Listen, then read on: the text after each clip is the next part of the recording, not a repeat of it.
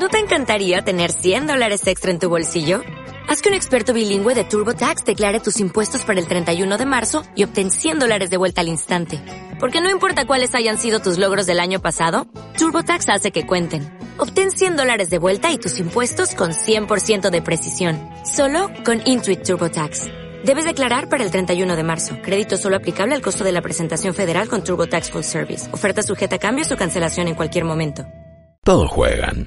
Grandes, chicos, chicas, chicos, cerca, Lejos. sentados o en movimiento. Malditos nerds. 20, 20.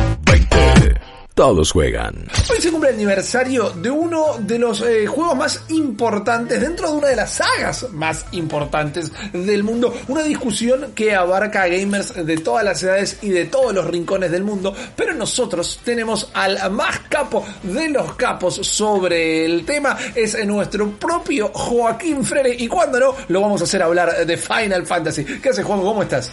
¿Qué haces, Rippy? ¿Cómo estás? La verdad es que es lo mejor, el mejor pie que me podés tirar. Vos me Ay, das pie para hablar de Final Fantasy y este bloque no termina más. Es así. Lamentablemente. Nosotros te cortamos, te sacamos del Es- aire sin que te des cuenta, no te preocupes. Exactamente, yo sigo hablando y de la nada, Rippy, Rippy, ¿me escuchás? Y bueno, me quedé con todos mis datos. Pero hoy traigo grandes, grandes datos. Porque por supuesto Muy bien. que eh, hoy 7 de julio, hace 20 años, el 7 de julio del 2000, salió Final Fantasy IX, el último Final Fantasy de la era de PlayStation 1 y Claro. uno de los Final Fantasy más, más icónicos a nivel historia, a nivel desarrollo de personajes. Tengo un gran dato para A ver, vos. Contame. Hace, hace un par de años se le preguntó al público japonés, por supuesto, eh, digamos, oriundo de dónde sale Final Fantasy y demás, cuáles eran los juegos que más les gustaban. Y a diferencia de lo que se habla en el resto del mundo y lo que se tiene eh, en cuenta, los japoneses tienen una visión muy distinta a lo que podríamos considerar los mejores Final Fantasy. Por ejemplo, y por supuesto que el 7 está en ese top 5, tengo un top 5, pero primero está el Final Fantasy X. Ok. Primer juego de PlayStation 2, 2001, una época en donde veíamos un salto ya de la saga súper importante. Tienen sus razones, eso lo podremos hablar en otro momento, pero Final Fantasy IX, que hoy cumple 20 años, está en el puesto 4. Ok, bien. Entonces tenemos Final Fantasy X, Final Fantasy VII, Final Fantasy VI, gran juego también, gran Sí. juego de Super Nintendo, Final Fantasy eh, 9 en el puesto 4 y Final Fantasy 14 en el punto en el puesto número 5. Estoy muy contento porque el Final Sí. Fantasy 14 es un juegazo. Lo hiciste Así vos que- este top. Sos un, sos un chanta. no, no lo hice yo, no lo hice yo, pero bueno, eh, por ahí anda. Eh, me llamaron los muchachos de Square Enix y me dijeron, Juaco, ¿cuál decís que puede ser el mejor? Vos que sos Squeenie, vayan a jugar Final Fantasy XIV. Hay un Malditos Games en donde estuvimos hablando un poco Sí, de todo es eso, pero eh, por supuesto no estoy acá para hablar de eso. Final Fantasy IX, a ver, ¿qué podemos decir de Final Fantasy IX? El último juego de PlayStation 1 Bien. un juego que venía con un peso, eh, por lo menos a mi forma de verlo, muy importante en el momento, porque era ese, ese- esa cosita que faltaba ahí, ese salto generacional en donde todavía con Final Fantasy VIII habíamos visto algunas mejoras gráficas, pero todavía seguíamos viendo fondos pintados, todavía seguíamos viendo modelos que, por supuesto, el salto del 7 al 8 fue abismal, ya no vimos manos cuadradas, ya no vimos, eh, digamos, modelos muy poco renderizados encima de estas fotos, y es un juego que aprovechó las capacidades de la PlayStation 1 realmente al máximo. Pero, a diferencia del Final Fantasy VIII, que tuvo sus críticas, que más allá de sus personajes también súper entrañables, eh, le costó muchísimo poder adaptar ese nuevo sistema de combate con que uno se equipaba invocaciones, las Claro. entrenaba, le robaba poderes a los enemigos. Una cosa muy rara que al día de hoy te digo, incluso el año pasado cuando salió Final Fantasy VIII Remastered, me costó muchísimo volver. Y me di cuenta que ese, a nivel gameplay, es el que menos me gusta. Mira, Eh, es, es una cosa que es muy, muy difícil de, de digerir. Final Fantasy IX, en cambio, hace un cambio totalmente rotundo en muchos sentidos. Primero, en el sentido gráfico. Volvimos a pasar a personajes chibi, volvimos a ver esa cuestión más de personajes eh, achicados, más eh, cute, si se quiere. caricaturesco. Kawaii, si se quiere en términos Claro. japoneses, por supuesto. Eh, y además, un, digamos, un apartado gráfico mucho más, eh, digamos, superior a lo que era Final Fantasy VIII, sin dejar de lado la cuestión de que seguíamos eh, y estábamos hablando de personajes mucho más chicos, mucho más, mucho menos detallados, si se quería, o por lo menos era lo que, lo que se buscaba. Sin embargo, se lograba ese detalle. Después la vuelta a lo medieval. Nosotros veníamos Ajá. de Final Fantasy VII con un Sí. aspecto super cyberpunk, super cyberpunk. Eh, después fuimos a Final Fantasy VIII, donde todavía la tecnología y esta cuestión de mezcla de por qué, si existen armas, alguien va a ir con una espada en la mano, y es algo que nos preguntamos durante años los fanáticos, pero no, Squall tenía una espada que era un revólver, entonces por supuesto, el tipo disparaba, un facha. Sin embargo, acá volvimos a lo medieval. Volvimos con el protagonista, Zidane, y toda su banda de amigos que cada uno tiene eh, una historia por contar, un desarrollo y una conclusión súper, súper importante dentro del mundo de Final Fantasy IX. Importantísimo también aclarar que eh, Final Fantasy IX en su momento también contó una de las historias más, eh, a ver, ¿cómo decirlo? Más densas, pero no densas en el sentido de aburridas, sino más completas a nivel de la saga. Y por eso yo creo que forma parte de este top 5 que el público japonés supo elegir, porque comparándolo con el resto de la lista, comparándolo con Final Fantasy X, comparándolo con el 7 y con el 6, me parece que el 9 calza perfecto en el hecho de contarte distintas historias de cada uno de los personajes, pero a la vez uniéndolas para llevarte por un camino de descubrimiento personal. Especialmente una de las mejores, mejores historias que tiene Final Fantasy, que es la de Vivi, el pequeño mago negro que tenemos acá. eh, Que es casi como la cara, es como el, el icono que reconoces de Final Fantasy IX. Exactamente. Más que Yo cualquier que- otro personaje lo, lo asociás directo. Yo creo que a Vivi se lo conoce más que a Zidane, eh, sinceramente. Sí, sí, totalmente de acuerdo. Entonces, pero también por una cuestión de que, por ejemplo, Vivi tuvo su aparición en Kingdom Hearts 2 después de muchísimos años Claro. y también eh, llamaba muchísimo la atención porque Vivi nos hacía acordar un poco a los Heartless de Kingdom Hearts, entonces era como que quien no había jugado, tenés un gato atrás, ojo Rippy, Lo vi, ya lo está- vi. sí, perfecto. Son los dueños de casa, yo vivo, yo les alquilo a ellos, así que despreocupate. Me imagino. Quería aparecer en cámara igual porque estaba muy contento por la historia de Vivi, seguro. Obvio. Eh, bueno, decía que nos hacía acordar mucho a los enemigos de Kingdom Hearts, entonces quien no había jugado Final Fantasy IX, al enterarse que realmente no era un Heartless, era como, por lo menos a mí me pasó en el momento en el que lo jugué, tenía creo que 10, 11 años, Sí. era una locura pensar que todavía me faltaba, es más, fue el último Final Fantasy que yo terminé de descubrir en el momento, pues yo los había jugado casi todos, uno de mis eh, más eh, entrañables, digamos, en, en lo que es mi historia con, con la saga fue el 4, pero cuando jugué el 9 me llamó poderosamente la atención el cambio rotundo, el, el volantazo que pegaron en esto que te cuento, de los modelos Claro. más chibi, del tópico medieval, de contar una historia que se centra mucho más en los personajes, de tener una historia con Vivi de descubrimiento personal muchísimo más pesada que cualquiera de la que hayamos visto en cualquiera de los títulos anteriores e incluso posteriormente también.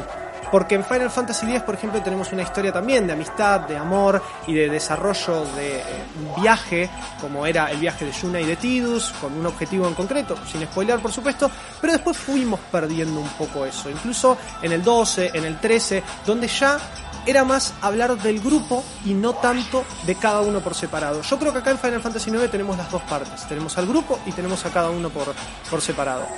También es importante esto, marcar que fue el último juego de PlayStation 1. Entonces Claro. cierra un ciclo de una manera muy importante. Porque, como dije, la vuelta a lo medieval, la vuelta a las batallas de, de A4, la vuelta al sistema de cuatro personajes luchando al mismo tiempo, que ya se había dejado de lado en Final Fantasy VII.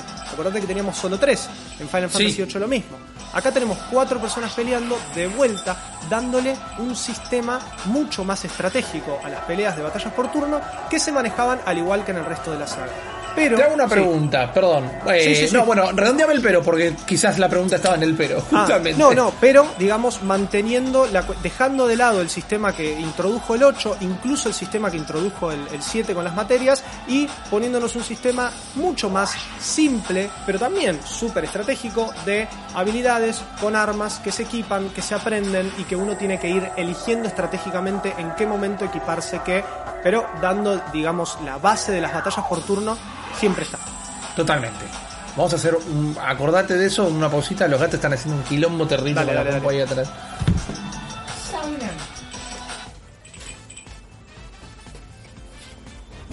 Dale, ¿Qué? lo estoy viendo acá. Mm, sí, no pasa nada. Perdón, habían activado música, estaba sonando todo, después Héctor no iba a poder sacar. Era un quilombo. Retomamos desde que te hago la pregunta esta. Dale, dale, dale. Te hago la pregunta. Entonces, Sí, sí, eh, sí. Con, con todo esto que describimos, con todos los cambios que a vos nos contás que cuando de chico lo jugaste hace 20 años, ya no sos un pibe, Juaco, eh, te volvió a impactar eh, estos cambios de setting, de mecánicas en general. ¿Crees que este fue el motivo por el cual tal vez en, en un principio no le fue tan bien en Occidente? Porque mientras que en Japón se estaban rasgando las camisas de alegría, eh, en Estados Unidos fue un juego que le costó penetrar un montón realmente.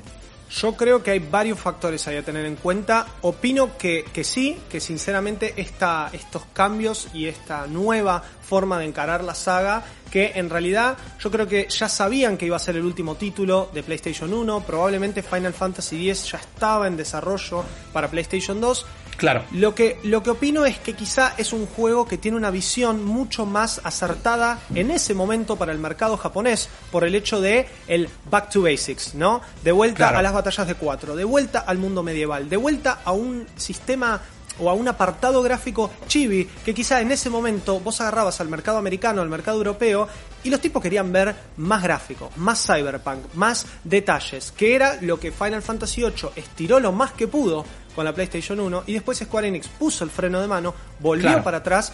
A mi forma de ver, incluso estos fondos que hay en Final Fantasy IX, incluso en la versión original, porque lo que estamos viendo ahora son un poco también imágenes de la versión remasterizada del, juego que salió hace unos años, que está en casi todos lados y ahora les voy a tirar bien ese dato.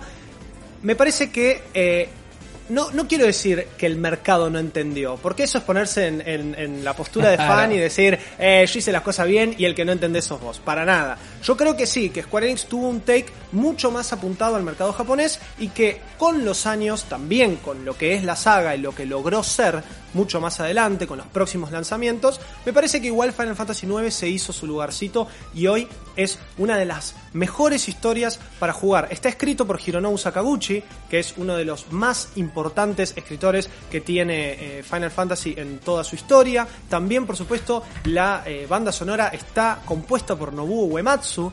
Final Fantasy IX tiene uno de los mejores temas de toda la franquicia, que es Vamos a la Flamenco. No sé si lo, lo ubicás o lo tenés. No de así que me lo, me lo- como me lo tirás encima no, pero ahora tengo que ir a escucharlo ya porque se llama Vamos la Flamenco directamente. Vamos, así con apóstrofe, como si fuese el vamos, vamos, Vamos la a la flamenco, que es un temón y, ta- y también, digamos, refleja mucho lo que es el folclore y la historia que lleva Final Fantasy IX encima, especialmente cuando empieza a sonar el tema, que es en las, en las las primeras horas de juego donde vemos un festival y donde vemos un desarrollo de un mundo.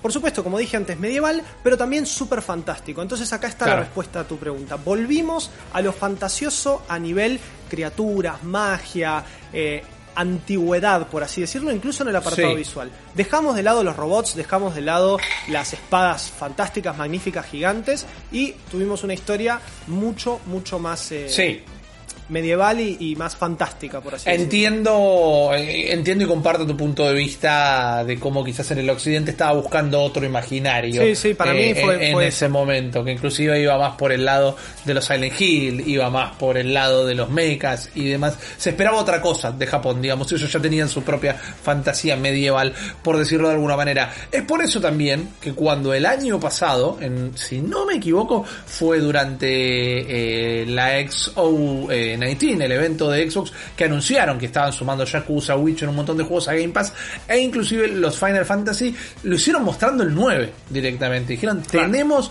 los Final Fantasy incluyendo el 9, porque todo pega una vuelta y, y, y el público occidental lo terminó adoptando. Si a ustedes les interesa, más allá de saber que está en el Game Pass, Final Fantasy 9 hoy está En todos lados. hasta la Sí, para sí, la hasta tostadora. sopa. Está para celulares, está para PC, está para Switch, está para consolas, lo pueden comprar en cualquier lado. Si vos, Juaco, para, para ponerle un muñito al bloque, tuvieras que darle un consejo a alguien que nunca agarró los Final Fantasy, que quizás que inclusive escuchó toda la vida hablar de Final Fantasy VII, se debe saber el spoiler y demás, pero nunca jugó. ¿Cómo encaramos eh, el, el- Final Fantasy IX?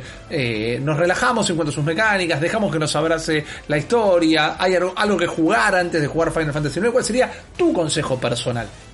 El consejo personal que puedo darle a cualquier persona es que Final Fantasy IX es un gran lugar para arrancar. Es un gran lugar para arrancar. Porque me parece un punto medio en la saga. La mejor versión, a mi forma de verlo, es la de PlayStation 4. Entonces me parece que también podrían encarar por ahí. Pero entiendo que en algunas plataformas puede llegar a estar más barato. Hoy sigue siendo igual de accesible. Todos los sistemas que el juego tiene son una oda a lo que vino antes y un puntapié para lo que viene después. Entonces me parece que tiene una gran historia, grandes personajes, que es algo a lo que Final Fantasy en general nos tiene acostumbrados. Entonces por eso digo que es un gran punto de partida. A su vez tiene sistemas cero complejos, nada que ver al del Final Fantasy VIII, por favor no vuelvan más a eso, gracias.